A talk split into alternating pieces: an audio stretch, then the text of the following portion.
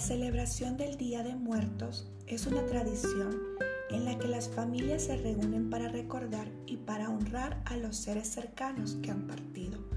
Así, la muerte toma un sentido festivo durante los primeros de noviembre.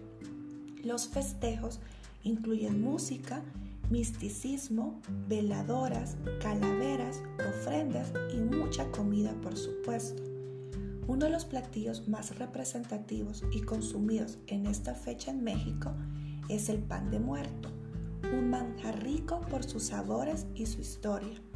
El gusto por la elaboración de este pan especial se remonta a la época de los sacrificios humanos y a la llegada de los españoles a la entonces Nueva España, ahora México, en 1519. Se dice que cuando una princesa era ofrecida a los dioses, su corazón aún latiendo se introducía en una olla con amaranto y después quien encabezaba el rito mordía el corazón en señal de agradecimiento a un dios.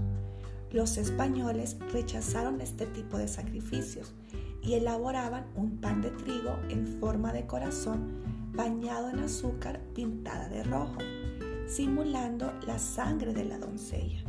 Así surgió el pan de muerto.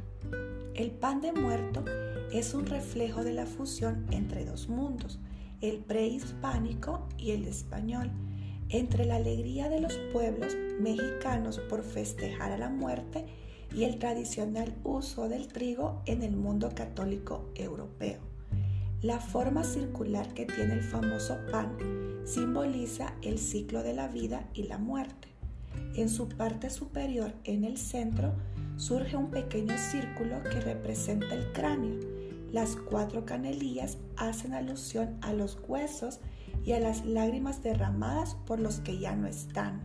Colocadas en forma de cruz, pueden simbolizar los cuatro puntos cardinales consagrados a los distintos dioses. Una de las teorías que se cuentan sobre el origen de esta tradición se vincula a la asociación del pan de la Eucaristía, influencia de la religión católica que los evangelizadores españoles introdujeron a su llegada a los indígenas. También se asocia a la costumbre azteca de ofrecer doncellas en sacrificio a los dioses y colocar su corazón en un recipiente de amaranto. La última hipótesis que defienden algunos historiadores es que los antiguos pobladores de Mesoamérica enterraban con sus pertenencias a los muertos con un pan elaborado con semilla de amaranto, mezclado con la sangre de los que eran sacrificados para los dioses.